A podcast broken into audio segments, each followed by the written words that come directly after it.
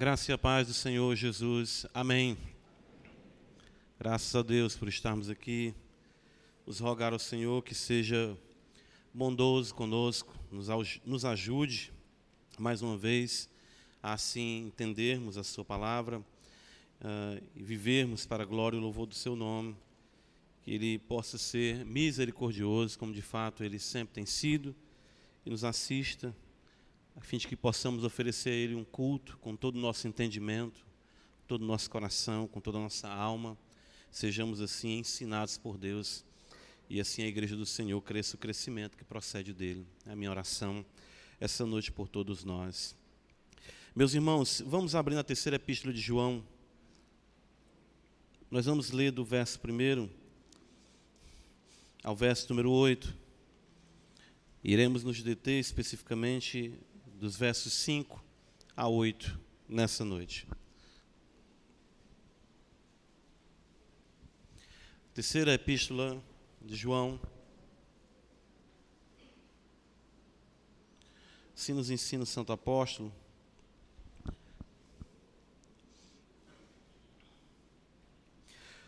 O presbítero ao amado Gaio, a quem eu amo na verdade. Amado, Acima de tudo, faço votos por tua prosperidade e saúde, assim como é próspera a tua alma. Pois fiquei sobremodo alegre pela vinda de irmãos e pelo seu testemunho da tua verdade, como tu andas na verdade. Não tenho maior alegria do que esta de ouvir que meus filhos andam na verdade. Amado, procedes fielmente naquilo que praticas para com os irmãos, e isto fazes mesmo quando são estrangeiros, os quais perante a igreja deram testemunho do teu amor. Bem farás, encaminhando-os em sua jornada por modo digno de Deus. Pois por causa do nome foi que saíram, nada recebendo dos gentios. Portanto, devemos acolher esses irmãos para nos tornarmos cooperadores da verdade. Amém.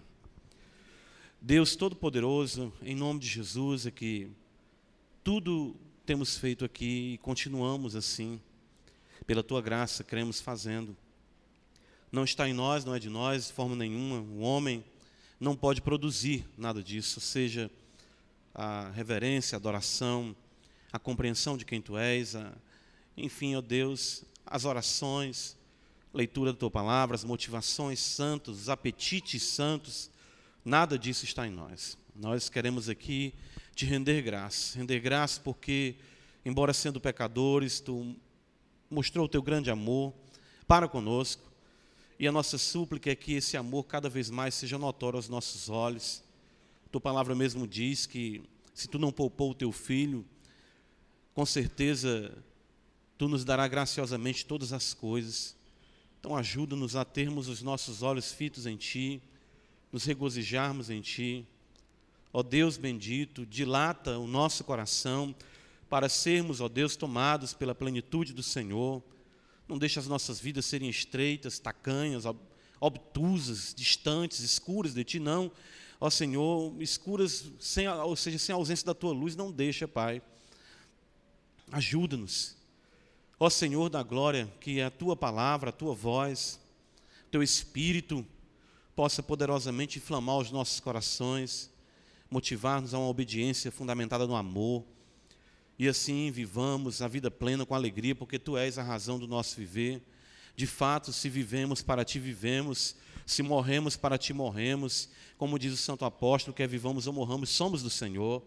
Então, nos ajuda, ó Deus, cada vez mais a termos os nossos olhos fitos na eternidade, almejarmos a manifestação do Teu Filho, o avanço do Teu reino, a consumação de todas as coisas. Ó Senhor da glória, que propósito glorioso, que objetivo glorioso, que vida digna de ser vivida. Nos ajuda assim. E que tu possas fortalecer a tua igreja e ainda mais arrebanhar os que te pertencem, porém ainda não têm o conhecimento dessa verdade. Que tu possa dizer essa noite: haja luz e as trevas sejam dissipadas para a glória e louvor do teu nome. Nos ajuda, Pai. Tu és poderoso para assim fazer e é isso que te rogamos no nome do Senhor Jesus. Amém. Meus irmãos, nós vimos na semana passada alguns problemas que a igreja a qual João escreveu enfrentava. De fato, nós frisamos aqui problemas de uma ordem, de uma natureza mais interna, uh, contrapondo o contexto da segunda epístola de João, que João orienta e trabalha com a igreja com problemas de natureza mais externa, certo? Até citamos o texto de Paulo, quando ele fala de eh, temores por fora, ah, lutas por fora, temores por dentro, ah, destacando isso na nossa coletividade como igreja do Senhor.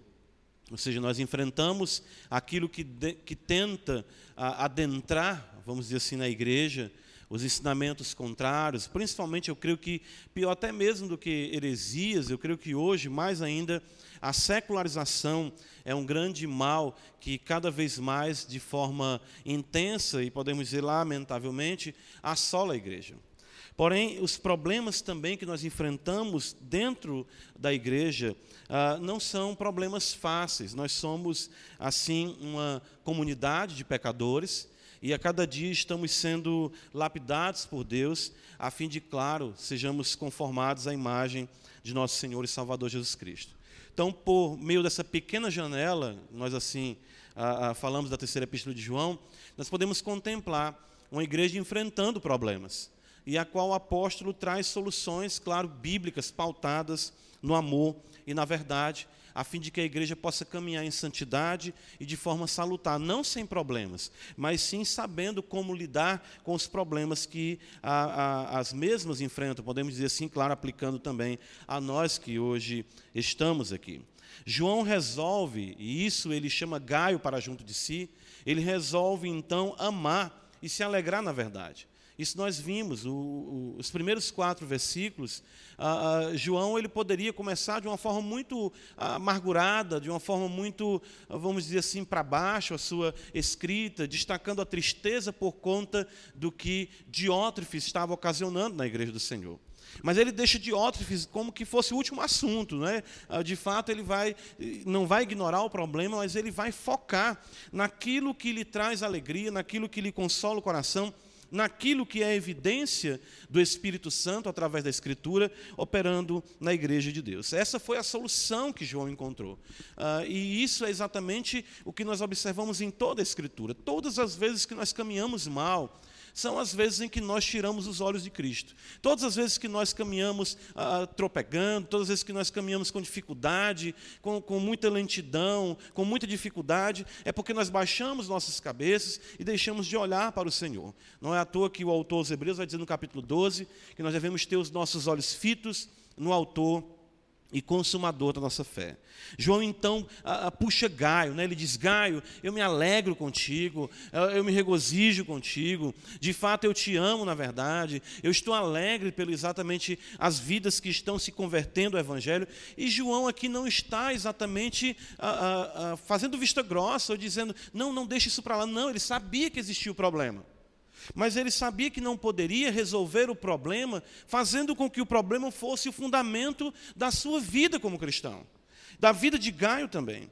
Então nós tínhamos ali Diótrefes que estava complicando toda a situação de um cristianismo mais livre, podemos dizer, mais leve, fundamentado no evangelho naquela comunidade. Mas João então ele chama Diótrefes, ou de fato Gaio, para vivenciar essa fé, assim como ele está olhando para a comunidade e não tendo a comunidade por Gaio, né?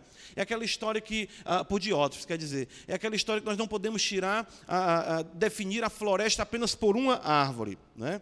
Uh, hoje nós iremos observar aqui esse amor de Gaio, uh, e podemos dizer, uh, mais especificamente sob a orientação de João, colocado em prática. como é que Gaio trabalha, como é que, como é que João trabalha com Gaio? Né? Ele exatamente chamando mais ainda Gaio para que ele vivencie a verdade do Evangelho, mesmo em meio a tudo aquilo que estava acontecendo na igreja. Ou seja, a obra de Deus tem que continuar. Né? Eu lembro, você assiste alguns filmes, às vezes, e, e, e, às vezes algum filme tem, ou é sobre a temática de teatro, ou vai se encenar alguma peça, e acontece um acidente com alguém, aí se arranja o substituto e diz, olha, o show não pode parar. O show tem que continuar. Então nós temos que afirmar isso, de uma, claro que com a perspectiva espiritual, que a obra de Deus não pode parar. A obra de Deus tem que continuar. De fato, a glória de Deus tem que continuar se manifestando. É isso que, que João quer que Gaio entenda. E ele, de fato, está preocupado com Gaio para que ele não venha esmorecer ante aquele mau exemplo, ante aquela atitude tão difícil e, e, aquela atitude tão dominadora de Diótrefes para com a igreja do Senhor. Os problemas não podem e de fato não devem paralisar a igreja de Deus. Ah, e, e, é um tanto curioso isso, irmãos, porque quanto mais as coisas se complicam, ah, e isso é sempre assim na história da Escritura, ou seja, tanto no Antigo Testamento quanto no Novo Testamento. Parecem que as coisas, quanto mais complicadas, mais elas se tornam oportunidades para a manifestação da glória de Deus e o exercício da nossa fé. Pode observar. É aquela história, Deus deixa para nos livrar na última hora. Deus deixa para nos dar aquela bênção que nós almejamos quando a gente pensa que já não aguenta mais. Pode observar isso.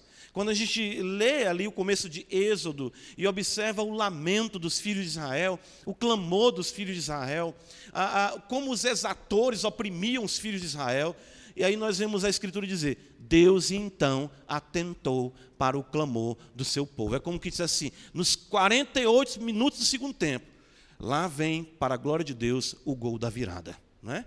Então é exatamente isso que João quer que Gaio compreenda. Essas circunstâncias, elas não devem impedir o progresso da obra de Deus, o nosso envolvimento nela, o nosso regozijo nela e exatamente, podemos dizer, o avançar não é, de toda essa realidade divina em nós e através de nós para a glória de Deus. Eu quero começar dessa feita pela conclusão, e ela se encontra no versículo 8. Observa comigo o que aqui João fala para Gaio. Ele diz: Portanto, devemos acolher esses irmãos para nos tornarmos cooperadores da verdade. Observe que essa pequena, uh, esse pequeno parágrafo aqui, onde uh, João se dirige uh, mais especificamente a Gaio, ele traz orientações a Gaio e diz a razão por que Gaio deve seguir o que ele está transmitindo. E ele diz, portanto, ou seja, vejamos aqui João concluindo, ele diz: devemos acolher esses irmãos, vamos já explicar o que significa isso, para nos tornarmos cooperadores da verdade. Então, o que é que João quer com Gaio? Que Gaio se torne um cooperador da verdade. E não apenas Gaio, ele também se inclui, ele diz, portanto, nós devemos, ele se inclui também acolher esses irmãos para nos tornarmos cooperadores da verdade. Esse é o foco de fato, esse é o grande foco. Sermos cooperadores da verdade, não importam as circunstâncias, não importa aquilo que enfrentamos, não importa a oposição. É isso que João quer que Gaio compreenda e que nós venhamos a compreender também. João quer que Gaio continue cooperando com a verdade, mesmo em um contexto antagônico, vamos dizer assim, a, a, a protagonizado por Diótrefes especificamente. Isso não quer dizer que Diótrefes não tinha outras pessoas ali que se opunham à verdade. Com certeza. Sempre existe, né? Quando um puxa fila, sempre aparece outros para seguirem. Mas o que nós observamos é que nós devemos exatamente caminhar dessa forma. Não importa a oposição e o mau exemplo, o bem, é isso que João quer que, de, de, que Gaio compreenda, sempre floresce e florescerá no contexto mais árido. Eu quero que você veja comigo aqui algumas passagens, vamos começar aqui com Mateus capítulo 10. O Senhor Jesus, quando ele envia os discípulos, ele nos apresenta algo ah, dessa natureza, não, não nos mostrando uma vida cristã, vamos dizer assim, romântica, romântica, no sentido em que nós não enfrentamos oposição. Pelo contrário, o Senhor sempre nos instruiu quanto aos perigos, às lutas, às dificuldades que haveríamos de enfrentar no serviço ao Senhor. E ele diz no versículo de número 16, olha só, Mateus capítulo 10, versículo 16: Eis que eu vos envio como ovelhas para o meio de lobos. Veja só que coisa, né? Sede, portanto, prudentes como as serpentes e simples como as pombas. No verso de número 25, o Senhor ainda vai dizer o seguinte: Basta ao discípulo ser como o seu mestre e ao servo como o seu senhor. Se chamaram Beuzebu ao dono da casa, quanto mais aos seus domésticos. O que que Jesus está aqui ensinando e que com certeza se coaduna com aquilo que o apóstolo quer que Gaio compreenda. Nós não podemos caminhar com a verdade e sermos cooperadores da verdade sem enfrentarmos de fato a oposição.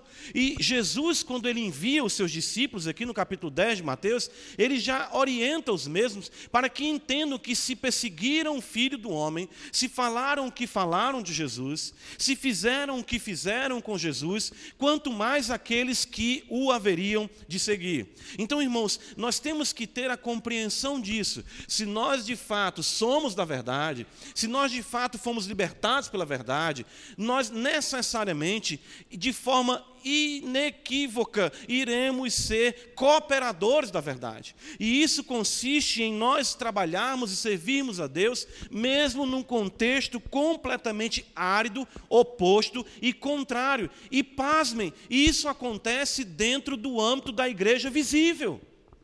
É isso que João quer que Gaio entenda. O povo de Israel não era sempre todo o povo adorando, indo servir a Deus, não. Nós observamos tanto que o registro de Lucas, capítulo 1, ele destaca como que uma preciosidade a vida de Zacarias, a vida de Isabel, a vida de Simeão, a vida de Ana, como remanescente no meio de um povo que, lamentavelmente, caminhava em trevas. Embora estivessem na instituição correta, embora estivessem é, é, é, como detentores da verdade de Deus entregada aos israelitas, mas eles corromperam o culto. Eles exatamente se tornaram, vamos dizer, é, profissionais na fé mas observamos que sempre dentro dessa realidade, como nós afirmamos, né, dentro de uma distinção, distinção teológica, a igreja invisível, os santos que servem a Deus, aqueles que amam ao Senhor, devem entender que sempre estarão lidando com oposição e com um contexto completamente, algumas vezes, contrário à verdade de Deus. Irmãos, quem foi que entregou Jesus para ser morto? Foi Pilatos? Não. Quem entregou Jesus para ser morto foram os judeus. Quem, quem exatamente uh, traiu o Senhor não foi alguém do mundo, não, foi Judas que estava junto dele. Todo problema dentro do âmbito daqueles que servem a Deus tramita dentro da realidade daqueles que se afirmam servir ao Senhor. E é isso que João quer que Gaio compreenda. Você vai servir ao Senhor, você vai exatamente ser cooperador da verdade, não importa se próximo a você existe alguém até mesmo com poder ou na liderança, ou seja onde for, que esteja agindo contrário à vontade de Deus. 2 Coríntios, capítulo 11, uh, o apóstolo Paulo nos ensina também, em meio às suas muitas lutas que enfrentava ali como apóstolo do Senhor, aqui, se você estiver passando por dificuldade e você achar que exatamente está sofrendo muito, eu recomendo que você leia pelo menos esse capítulo aqui, para você entender que não sofre de fato nada. Né? 2 Coríntios capítulo 11, Paulo vai dizer aqui no versículo de número 26, veja só, ele diz: em jornadas muitas vezes, em perigos de rios, em perigos de salteadores, em perigos entre patrícios, em perigos entre gentios, em perigos na cidade, em perigos no deserto, em perigos no mar. E olha o que, é que Paulo destaca como que, quem sabe, fosse a cereja desses perigos. Ele diz: em perigos entre falsos irmãos. Em perigo entre falsos irmãos, isso é o ensinamento do apóstolo. Então isso era coisa, era, é, é, algo perigoso. Nós não podemos aqui, João não está dizendo para Gaio, Gaio, levanta a tua cabeça e faz de conta que isso não existe. Não. Os falsos irmãos são um perigo, sim, dentro da igreja. E isso é o que exatamente o apóstolo Paulo também sofreu com esse tipo de atitude para com ele. No versículo de número 28, ele vai dizer: além das coisas exteriores, veja só, ao que pesa sobre mim diariamente. Ele diz: a preocupação com todas as igrejas. Ora, Cristo não é o Senhor da igreja? Sim. Cristo não é a cabeça da igreja? Sim. Cristo não é soberano e poderoso? Amém. Porém, um apóstolo, como um pastor fiel, se preocupava porque sabia do câncer que corrói por dentro. Ele sabia desse problema.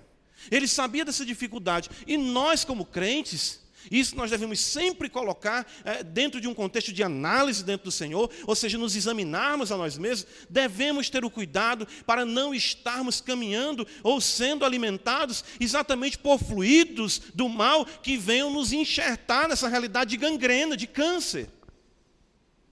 Isso é muito perigoso. Mas esse é um fato com o qual a igreja sempre trabalhou. Os santos do Antigo Testamento sempre trabalharam. Né? Eu falei aqui no domingo passado de Caim e Abel. Se nós formos pegar o contexto ali e dizer que nós temos dois adoradores, uma igreja de dois crentes. Né? Não estou pegando isso como base de percentual, viu? para dizer que 50% da igreja é falsa e 50% é verdadeira. Não. Mas nós temos um relato de dois adoradores. Claro, claro que existiam ainda outros ali, a, a, Adão, sua esposa, e como muitos creem, além de Caim e Abel. Mas é curioso observar que tudo isso se deu dentro do âmbito do culto e de como, mesmo ali, de uma forma muito cruel, essas coisas se manifestaram na igreja ou na adoração ao Senhor, como nós vemos ali no Antigo Testamento. Deus, o Senhor, irmãos, nos guarde de criarmos obstáculos à obra de Deus. Nós temos que ter todo cuidado com isso. Nós temos que pedir a Deus para que jamais venhamos criar obstáculos à obra de Deus. Mesmo que não criemos, outros podem criar. Mas de modo nenhum devemos ficar paralisados. Porém, nós devemos prosseguir. Então é por isso que João conclui logo ali no versículo 8, dizendo: Nós devemos ser cooperadores da verdade. Volta comigo para a terceira epístola de João. Agora vê comigo o verso número 5. Olha a cooperação que o apóstolo demanda de Gaio, uma cooperação com excelência. Versículo número 5 e até a parte inicial do versículo 6, o apóstolo João nos ensina: Amado, procedes fielmente naquilo que praticas para com os irmãos, e isto fazes mesmo quando são estrangeiros, os quais perante a igreja deram testemunho do teu amor. Veja, uh, Gaio se destaca pela fidelidade e amor no serviço, certo? E ele se destaca fazendo isso, mesmo estando sob ameaça. Você poderia ler o versículo 5, uh, ah, João dizendo da, da seguinte forma: Amado, é coisa fiel que tu estás fazendo. Vamos agora usar um pouco aqui do evangeliquez, né? É de Deus. Né? Ou se você quiser dizer, é do alto. Certo? João está dizendo para Gaio o seguinte: é coisa fiel, é coisa certa. Isso que você está fazendo é o que você deve fazer. E você exatamente está fazendo isso da forma correta e com a motivação correta para a glória de Deus e tendo como fundamento, claro, a verdade e o amor. Tanto que ele vai dizer no versículo 6 acerca do amor que é dado o testemunho ah, da maneira como Gaio agia para com os irmãos. Agora entenda, para você compreender melhor o contexto. Na segunda epístola de João, veja só, só você olhar acima, né, na sua Bíblia, provavelmente, ou do lado, na folha, ah, João vai dizer assim no versículo de número 10, na segunda epístola de João: Se alguém vem ter convosco e não traz esta doutrina, não o recebais em casa, nem, lhes, nem lhe deis as boas-vindas Porquanto aquele que lhe dá boas-vindas faz-se cúmplice das suas obras. E aqui nós vemos exatamente, ah, na terceira epístola de João, esse mesmo contexto. O que é que acontecia? Muitos crentes, e de fato muitos pregadores, né, saíam pelo mundo afora cumprindo o chamado do Senhor. Isso é um fato ainda hoje, talvez não com a mesma intensidade, mas como mesmo o pastor destacou, muitas cidades aí, pessoas ardendo e vibrando pelo Evangelho, anunciando a palavra de Deus. O caso de Apolo, o pastor mencionou, o próprio Paulo, as viagens missionárias de Paulo destacam isso. Ah, o, o, próprio enviar do Senhor dos 70, depois quando ele envia os discípulos mesmos, de dois em dois, nos mostra essa questão itinerária, né? esse itinerário do ensino do Evangelho que hoje se torna cada vez ah, mais reduzida, as distâncias, claro, pelos meios de transporte, pelos meios de comunicação. Mas o fato é que naqueles dias não eram assim. Então alguém saía, vamos dar um exemplo aqui, daqui de Fortaleza, e se fosse lá para Pacajus, vamos citar aqui um exemplo, não existiam hotéis como existem hoje, nem pousadas certo? As estalagens que existiam eram estalagens exatamente de, de uma realidade duvidosa, onde se hospedavam bandidos, pessoas de vida é, duvidosa, às vezes promiscuidade, assaltantes. Então era algo que os missionários iam realmente, literalmente, vamos dizer, pela fé. De chegar naquele lugar, encontrarem algum irmão e serem hospedados por aquele irmão para pregar o evangelho naquela cidade ou compartilharem com a igreja que ali existia a, a mensagem do evangelho. Você vê isso, Paulo, quando escreve as suas cartas, por exemplo, à igreja de Roma, ele pede acolhida, que os irmãos se preparem para recebê-lo e o ajudem ainda na sua missão, com o desejo de alcançar a Espanha. Então, esses missionários, eles saíam pelo mundo. Tanto que o apóstolo vai dizer no versículo de número 7, pois por causa do nome foi que saíram. Do nome de quem? Do Senhor Jesus. Pregando o evangelho do Senhor Jesus. Certo? Só que entre esses verdadeiros pregadores existiam os falsos profetas. Como também existem hoje. Esses entram em nossa casa pela TV, pela internet, mas esses aqui chegavam e se apresentavam como santos, como cristãos, e traziam heresias destruidoras e muitas vezes se aproveitavam da boa fé dos santos que os hospedavam. Tanto que o Didaquê, um documento que já existia ali também, no primeiro século, vai dizer que se algum desses missionários passar mais do que dois ou três dias, já o considere falso profeta. Queria fazer da casa do irmão um hotel, comer bem, beber bem e espoliar os bens daqueles irmãos. E João, então, na segunda epístola, ele diz: cuidado com esse tipo de gente. Esse tipo de gente vem, se apresenta, né? Eu me lembro na década de 90, ah, isso acontecia muito com os chamados vasos, né? os supostos profetas. Né? Ainda não existia tanto ainda essa questão de mídia. Chegava na sua casa com um recado de Deus, com uma mensagem de Deus. Homem, eu tenho uma mensagem para ti. Você as tremia todinho. Né? Aquela questão, tem um recado de Deus para ti. Ah, e, e o que, é que acontece então?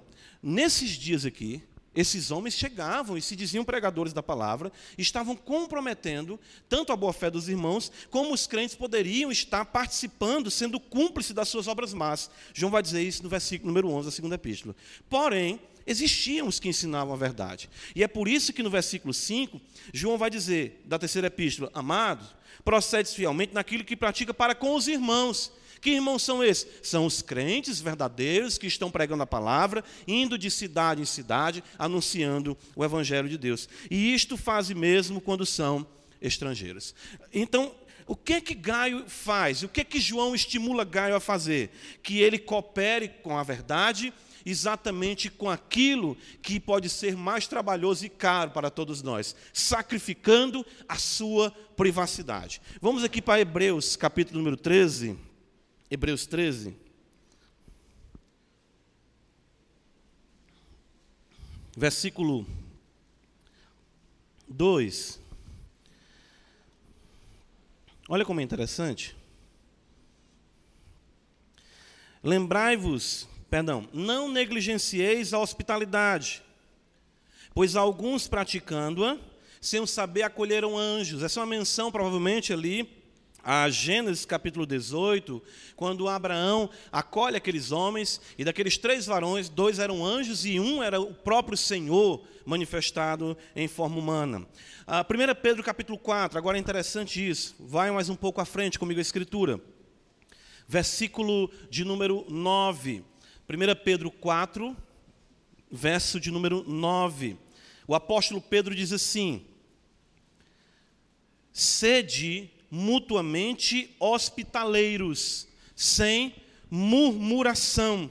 Ah, isso é interessante, por quê? Porque a hospitalidade dá trabalho. Não é à toa que Pedro coloca murmuração. Não é à toa que essa é uma marca que também vai ser mencionada por Paulo em Romanos 12, daqueles que de fato seguem ao Senhor. Dar o seu tempo, dar a sua casa, dar o seu dinheiro, literalmente, a despesa, a sua vida. Então João está observando que Gaio era alguém que cooperava com a verdade. E é por isso, agora você vai voltar para a terceira epístola de João e observar no versículo 2 que João vai dizer: Amado, me, de, me permita parafrasear aqui esse versículo, amado, acima de tudo faço votos pelo teu ganho financeiro, pelo teu bem-estar físico, assim como é próspera a tua alma, porque eu sei que quanto mais saúde tu tiver, Quanto mais dinheiro tu tiver, mais tu irá cooperar com a obra de Deus como tu vem cooperando. Percebem? O que João está dizendo aqui para Gaio, desejando para a vida dele, não é que ele simplesmente tenha muito dinheiro no bolso e saúde para dar e vender, como se canta no fim do ano, não. não é? é simplesmente que o foco, o objetivo de uma boa saúde e de condição financeira melhor é para se ser um cooperador da verdade. E isso Gaio fez de forma excelente, e isso ele fez mesmo estando sob ameaça. Versículo 10 da terceira epístola, observa. João destaca que Diótrefes era realmente alguém de muita força na igreja. O versículo nos diz para nós: Por isso, se eu for aí, far-lhe lembrar das obras que pratica, proferindo contra nós palavras maliciosas, e não satisfeito com estas coisas, nem ele mesmo acolhe os irmãos, como impede os que querem recebê-los e os expulsa da igreja.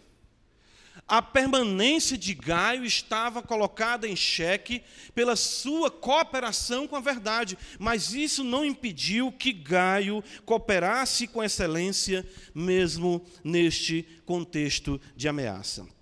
Atos dos Apóstolos, capítulo 4. Abre comigo a Escritura. É importante vermos a Escritura interpretando a própria Escritura. Atos 4, verso 16, nos relata a prisão dos apóstolos e eles perante o sinédrio. Ah, quero que os irmãos observem, não existe isso. Às vezes a gente tem aquela mentalidade: meu Deus, eu sou fiel a Ti.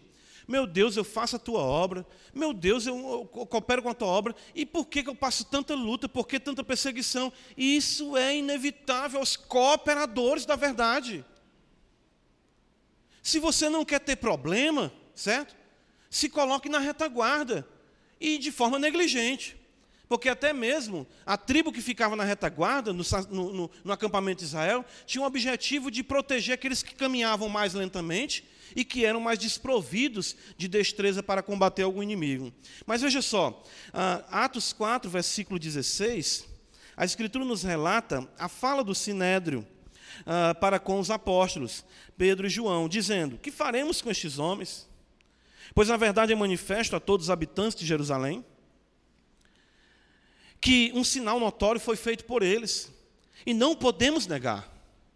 Mas para que não haja maior divulgação entre o povo, ameacemos-los para não mais falarem neste nome a quem quer que seja. Qual é a maneira de se tolher, intimidar a obra de Deus? Com essas ameaças. É exatamente o que Diótrefes está fazendo. Ele expulsa os irmãos e ameaça exatamente colocar para fora qualquer um que hospede alguém que ele não concorde. Veja o versículo ainda de número 18: chamando-os, ordenaram-lhes que absolutamente não falassem nem ensinassem em nome de Jesus. Mas Pedro e João lhes responderam: Julgai se é justo diante de Deus ouvir-vos antes a vós outros do que a Deus, pois nós não podemos deixar de falar das coisas que vimos e ouvimos. Olha o versículo de número 29, um pouquinho mais à frente. Ah, percebem aqui o que os apóstolos estão dizendo é o seguinte: nós não iremos ouvir vocês. Eu não irei me deter no que Diótrefes faz. Ah, o que João está dizendo para Gaio é o seguinte: Gaio, prossegue, continua, faz o bem. Não te importa com quem faz o mal. Não se importe com as ameaças. Não se importe com a intimidação. Verso 29, eles oram ao Senhor, uma vez que são libertos, e olha o que, que eles pedem a Deus. Agora, Senhor, olha para as suas ameaças e concede aos teus servos que anunciem com toda a intrepidez a tua palavra.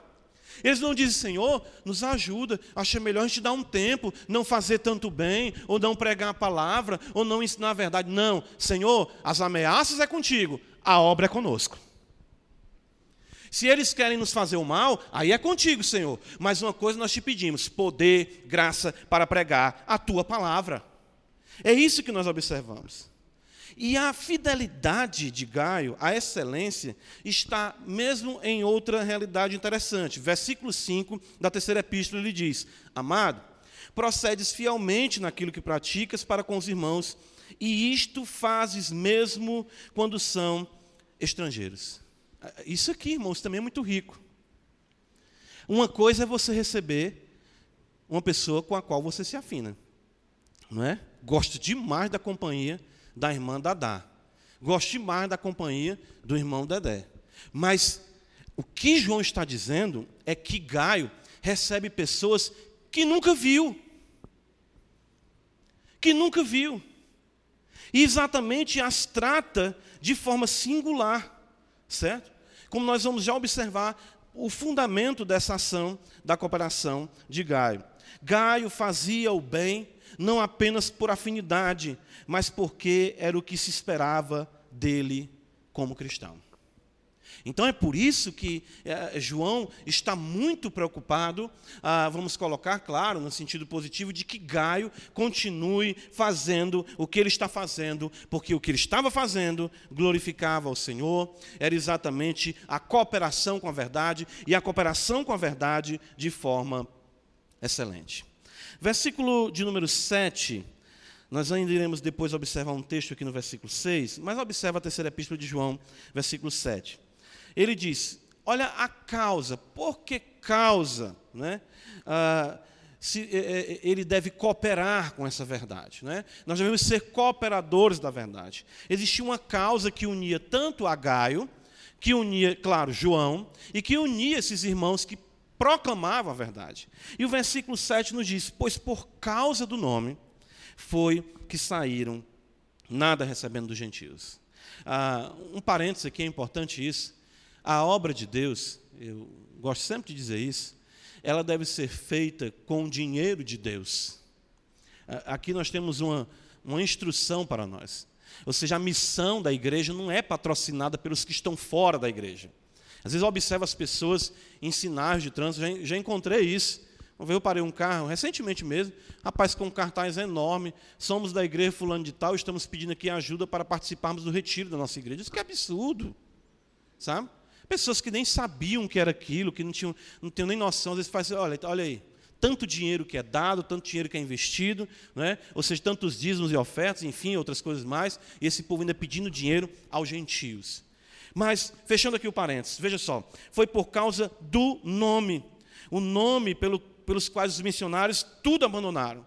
Esse nome que os missionários dedicaram a sua vida, o nome do Senhor, não deveria fazer com que Gaio também dedicasse sua vida, ou seja, desse tudo por esse nome. Só mediante o nome de Jesus é que nós somos salvos. É por isso que esses homens saíram por causa do nome. Isso mostra objetivo e isso mostra instrumentalidade. Atos dos Apóstolos, capítulo 4, observa o que nos ensina a Escritura. Ah, Pedro, mais uma vez aqui no capítulo 4, veja só.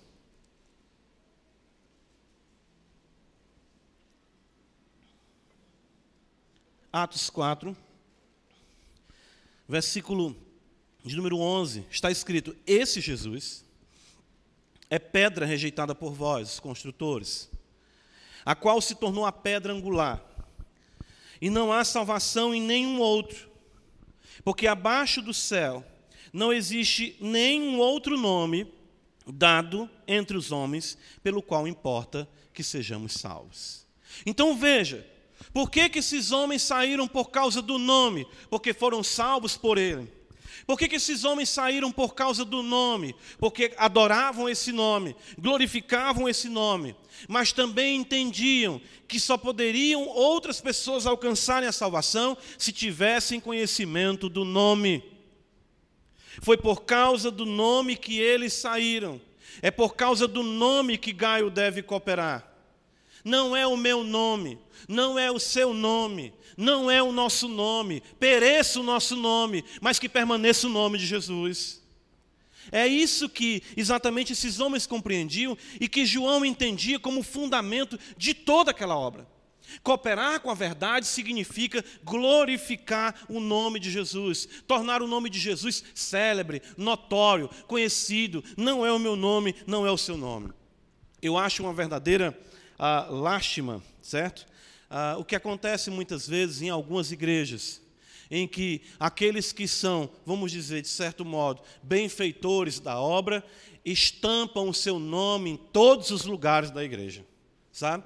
Galeria com o nome de fulano de tal, salão com o nome de fulano de tal. Ah, eu já soube de igreja em que os bancos da igreja tinham o nome das pessoas que tinham cooperado com aquele banco e que aquele banco iria pertencer àquela família por gerações e mais gerações. Eu já conheci histórias de igreja em que as vidraças né, eram aquelas coisas mais trabalhadas, aquele estilo mais gótico, né? não é assim como um vidro mais simples que nós estamos vendo aqui. Uma família dava e sob aquela janela, ou em algum lugar da janela, estava escrito o nome daquela família para ser perpetuada a benfeitoria que aquela família fez. Nenhum nome deve permanecer gravado em tijolo, em madeira, nessa terra, aqui, ou em qualquer que seja, considerando a nossa realidade. Esses homens saíram por causa do nome. Qual o nome dele? Nós nem sabemos desses homens. Mas sabemos qual o nome que eles defenderam. Sabemos qual o nome que eles pregaram. Então, por isso que Gaio está dizendo para, de fato, João está dizendo para Gaio: Gaio, coopere com esses homens. Esses homens não buscam a glória deles, esses homens não buscam a honra deles, esses homens estão buscando o conhecimento de Cristo, de fato, para aqueles que ainda não conhecem o Evangelho. Eles traziam o nome, certo? Portanto, deviam ser tratados com a honra a ele devida. Isso é muito interessante. Ah, versículo número 6, observa que eu disse que ia destacar isso para os irmãos. O texto diz para nós assim, parte B do versículo: Bem farás encaminhando-os em sua jornada por modo digno de Deus. Que coisa importante isso. Ah, percebem isso? Vamos parafrasear isso aqui. João está dizendo mais ou menos assim: trate-os como se vocês estivessem tratando o próprio Deus. Porque se eles estão saindo por causa do nome, eles trazem sobre si o nome, eles pregam o nome, qualquer afronta, desacato, maltrato, qualquer mesquinhez praticada para com esses homens é sinônimo de ofensa ao próprio Deus. Então tratem eles dessa forma. O que que Diótrefes estava fazendo? Diótrefes, na sua uh, insanidade, ele estava se opondo ao próprio Deus. Ele estava se opondo exatamente à glória do nome de Cristo que era propagada por esses homens. E João estava dizendo para Gaio: não deixe de fazer o que você está fazendo. Diótrefes está enlouquecido. Você é um cooperador da verdade, e digo mais, é por isso que nós vamos observar Hebreus 13, 2, como nós lemos, dizendo que alguns hospedaram até anjos. E no contexto de Abraão, o próprio Senhor esteve com Abraão, dialogou com Abraão e gozou da hospitalidade de Abraão. Isso realmente é algo impressionante. Evangelho de João, capítulo 13. Observa comigo aqui, abre a escritura. Uh, o autor né, da mesma epístola vai nos dizer, relatar as palavras do Senhor. Evangelho de João, versículo, capítulo 13, verso de número 20. Olha só. Em verdade, em verdade vos digo: quem receber aquele que eu enviar, a mim me recebe. Estão vendo só? E quem me recebe, recebe aquele que me enviou. O autor da terceira epístola registra para nós aquilo que o Senhor aqui nos mostra de forma clara quanto a isso. De modo recebam ele e encaminhem eles pelo modo digno de Deus. Eu quero que os irmãos observem uma coisa interessante. Era receber e encaminhar. Esse termo encaminhar significa, dentro desse, de um contexto mais técnico daqueles dias, prover o que era necessário para que aquela pessoa chegasse em paz, uh, bem até o seu próximo destino. É isso que Paulo vai dizer em Romanos, capítulo 15, que ele espera que os romanos o encaminhem, o encaminhem até a Espanha. Ou seja, que venham suprir as suas necessidades no momento da hospedagem e no trajeto que ele haveria de percorrer. Uh, Mateus capítulo 25, Mateus capítulo 25, o Senhor Jesus, aqui no seu sermão, apocalíptico, né, que trata do fim, enfim. Versículo de número 35, veja como o Senhor se identifica com essa realidade. Ah, as pessoas muitas vezes usam esses textos aplicando a realidade de se suprir toda a necessidade do mundo. Não é isso. Não que seja errado fazer o bem a outros, mas isso tem uma aplicação dentro dessa realidade, com a igreja, com a cooperação da obra de Deus. Versículo 35: Porque tive fome e me deste de comer, tive sede e me deste de beber, era forasteiro e me hospedastes. E no versículo número 39, 38, os discípulos perguntam, os crentes naquele dia, quando te vimos forasteiro e te hospedamos? Ele diz no versículo 40, em verdade vos afirmo que sempre que o fizestes a um destes meus pequeninos irmãos, a mim o fizestes. É belo isso? Ou seja, a cooperação com a verdade por conta de que o nome de Cristo está sendo exaltado, por conta de que o nome de Cristo está sendo proclamado. Que responsabilidade nós temos como cooperadores da obra de Deus. E daí nós temos que perguntar: o que tenho eu cooperado com a obra de Deus? Eu sei que é um assunto sempre suspeito para a gente falar, mas eu não posso me olvidar do conselho de Deus. Quanta dificuldade nós temos que tratar para com os crentes na sua fidelidade financeira ao Senhor. Isso é uma coisa que é no contexto cristão, eu digo, rasteiro. Rasteiro. E os crentes não conseguem nem cooperar com isso. Gaio era um homem que tinha certas condições, e João diz para ele: Gaio, eu quero que mais e mais a tua vida seja próspera, mais e mais tu vá bem de vida, de saúde, para que tu continue fazendo o que está fazendo, ou seja, investindo na obra de Deus.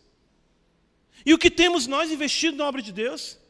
Muitas vezes chegamos aqui ah, compactuamos, desfrutamos de tantas coisas e nem nos damos conta da grandeza do que tem que ser feito, da obra, da plantação de igrejas, enfim, de toda a estrutura que nós temos aqui. Isso é realmente uma incoerência, irmãos. Nós devemos nos tornar cooperadores da verdade e o trato que nós damos a toda essa realidade de propagação da verdade, do nome de Deus, é o trato que nós damos para com o próprio Deus. É o trato que nós damos para com o próprio Deus. E nós temos que colocar isso bem em mente, sabe? No coração. Se nós estamos de fato preocupados que o nome do Senhor seja propagado, que a honra dele seja conhecida, que o seu nome seja glorificado, e observarmos os instrumentos legítimos de uma igreja saudável legítima, como a nossa, e estarmos preocupados exatamente em assistirmos com tudo que pudermos, o máximo que pudermos, para sermos encontrados como cooperadores da verdade, porque o nome de Cristo é exaltado e honrado quando assim procedemos. Nós perdemos o foco da natureza espiritual dessas coisas. Ficamos só pensando naquilo que pode vir, na barganha, no que nós podemos obter. João aqui não promete para Gagai, se tu fizer assim, se tu contribuir, se tu investir dinheiro, olha, a tua vida vai mudar. Não é isso que ele diz. Ele já entende que o ato de Gaio cooperar é porque a vida dele já mudou. É porque ele já foi convertido. O Deus dele não é mais o dinheiro, o Deus dele não é mais a glória desse mundo. Então o Gaio coopera com a verdade, não é mesquinho, não é como Diótrefes, que justifica exatamente a não cooperação com a verdade por conta do seu ego que é maior do que tudo e do que todos. O tratamento dado ao embaixador é o tratamento dado a quem o enviou. Então, por isso que João diz a Gaio que exatamente devemos encaminhar esses homens por modo digno de Deus. Versículo, observa comigo aqui, número 6 ah, para nossa conclusão, nós vimos que devemos ser cooperadores da verdade, que devemos cooperar com excelência, mesmo estando sob ameaça, mesmo não conhecendo os irmãos, mesmo em todo esse contexto oposto, ah, imitando a fé de Gaio, imitando a sua fé no Senhor, que o fundamento dessa cooperação é a honra, a glória do nome do Senhor Jesus Cristo, ou seja, o que está em foco aqui não é o nome de ninguém, mas sim o nome de Cristo e a maneira como nós tratamos tudo que promove a realidade do seu nome, mostra, é um termômetro da nossa espiritualidade. Ele vai nos mostrar que tudo isso traz um resultado maravilhoso. Versículo 6, observa comigo a parte A do versículo. O texto nos diz assim: os quais perante a igreja deram testemunho do teu amor. A expressão aqui, testemunho, ela se encontra aqui ah, na língua original mostrando que isso aconteceu de uma única vez. Esse testemunho foi literalmente dado à igreja. No versículo de número 3, o texto diz para nós, observa a palavra de Deus, pois fiquei sobremodo alegre pela vinda de irmãos e pelo seu testemunho da tua verdade. Vamos entender o que aconteceu aqui. Esses irmãos chegaram nessa cidade onde Gaio morava, nessa igreja onde Gaio congregava, se era na casa de alguém, não sabemos, enfim, a princípio as igrejas se reuniam assim. Ah, e eles ficaram tão maravilhados com a maneira como Gaio, um homem de recursos, estava empenhado na obra de Deus, e a maneira como Gaio os tratou com tanta, ah, vamos dizer assim, com tanta prodigalidade, ah, dando tanto, ah, tratando-os de modo digno, encaminhando-os de modo digno, que eles ficaram maravilhados. E literalmente, diante da igreja, não vou dizer que João aqui fez um culto de testemunho, mas a ideia é essa: João os chamou e eles falaram para a igreja do apóstolo João que a vida de Gaio era um monumento à glória de Deus. Veja, os quais perante a igreja, está aqui o texto, deram testemunho do teu amor. A igreja se reuniu e aqueles missionários, aqueles homens que proclamavam a verdade, disseram: Nós vimos Deus em carne, na vida de um homem que exatamente dedicava a sua vida, embora não fosse ele, nós não vemos aqui dizer que Gaio pregava, que Gaio era teólogo, que Gaio era missionário, que Gaio era alguém envolvido na liderança da igreja. Gaio apenas abria as suas portas, porém abria com excelência. É exatamente isso que nós temos que desmistificar, ou de fato desconstruir do conceito do que é obra de Deus. Gaio, ele recebe esses homens, certo? E ele exatamente se torna um testemunho do amor e da verdade, irmãos. Percebem isso? Quem é que é a verdade encarnada? Quem é, irmãos?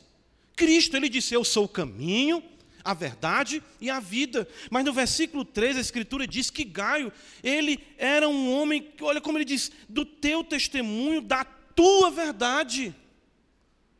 E no versículo número 6, eles falam do teu amor.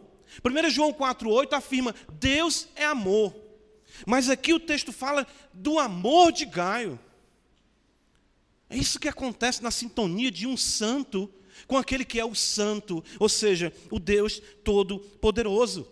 Irmãos, tudo isso resulta em glória a Deus na exposição da verdade. Eu quero que nós acompanhemos aqui essas referências. Veja comigo, Atos 11.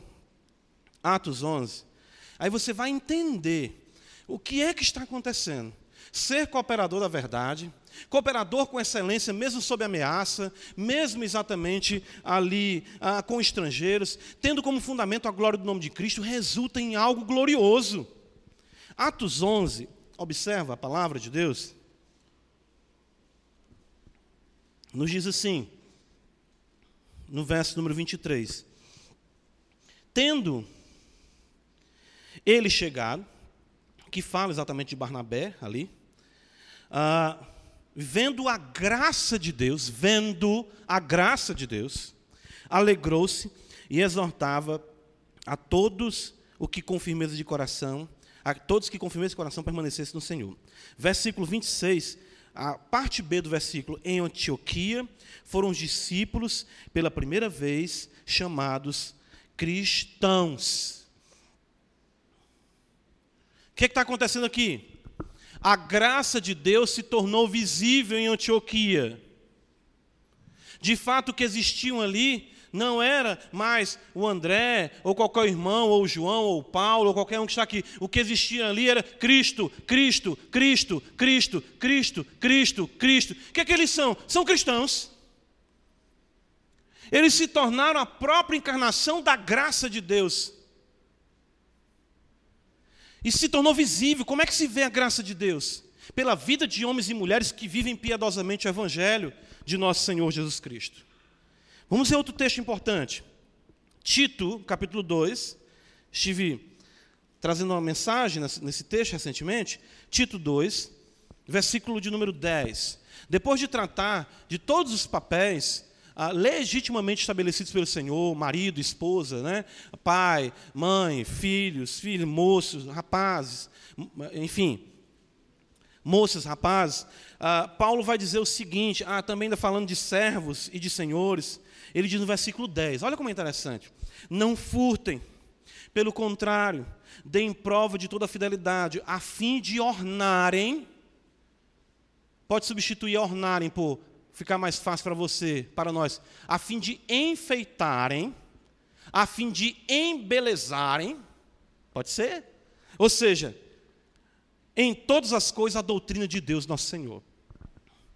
A ideia é que eu e você, de fato colocando o contexto ali de Gaio, ele viveu o evangelho de forma tão intensa, que a graça se tornou visível, a verdade e o amor se tornaram visíveis, a ponto de ele se tornar um monumento para a glória de Deus. Aí nós vemos o Senhor Jesus dizer, Mateus capítulo 5, olha agora, Mateus capítulo 5, verso de número 16. Evangelho de Mateus, capítulo 5, verso de número 16. Assim, olha o que, é que o Evangelho nos diz. Evangelho de Mateus, capítulo 5, verso 16. Assim, brilhe também a vossa luz diante dos homens, para que vejam as vossas boas obras e glorifiquem a vosso Pai que está nos céus. Mateus 5,16. Estão vendo só? O que é que nós temos aqui? No que é que resulta isso tudo? Resulta na promoção do meu nome. Resulta em, em, resulta em que eu vou ser reconhecido, aplaudido. Resu, não, resulta em glória e em louvor ao nome do Senhor. E é para tudo isso que caminha aquilo que é verdadeiro e legítimo na vida cristã. É a oportunidade que a igreja e o mundo têm de ver a verdade encarnada mais uma vez. É isso que nós afirmamos já. Pequenos cristos, cristãos, vivendo para a glória e o louvor do Senhor. Irmãos, muitas coisas nós iremos enfrentar no contexto da igreja. Sim, muitas coisas. Decepções, tristezas, oposição, Algumas pessoas, ao enfrentarem isso, se decidem por não mais viver com a igreja, ou viver na igreja, até mesmo discursar contra a igreja, se opor à igreja. Alguns vão querer viver um cristianismo de pijama na sua individualidade, na sua particularidade, achando que a igreja é um mal até desnecessário. Porém, o que nós observamos é que Paulo, de fato, em Romanos 12, 21, vai nos dizer: Não te deixes vencer no mal, mas vence o mal com o bem. Isso ele está falando para crentes. Convivência com crentes.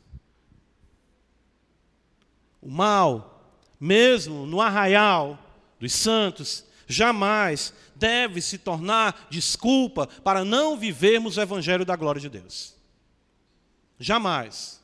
Devemos combatê-lo.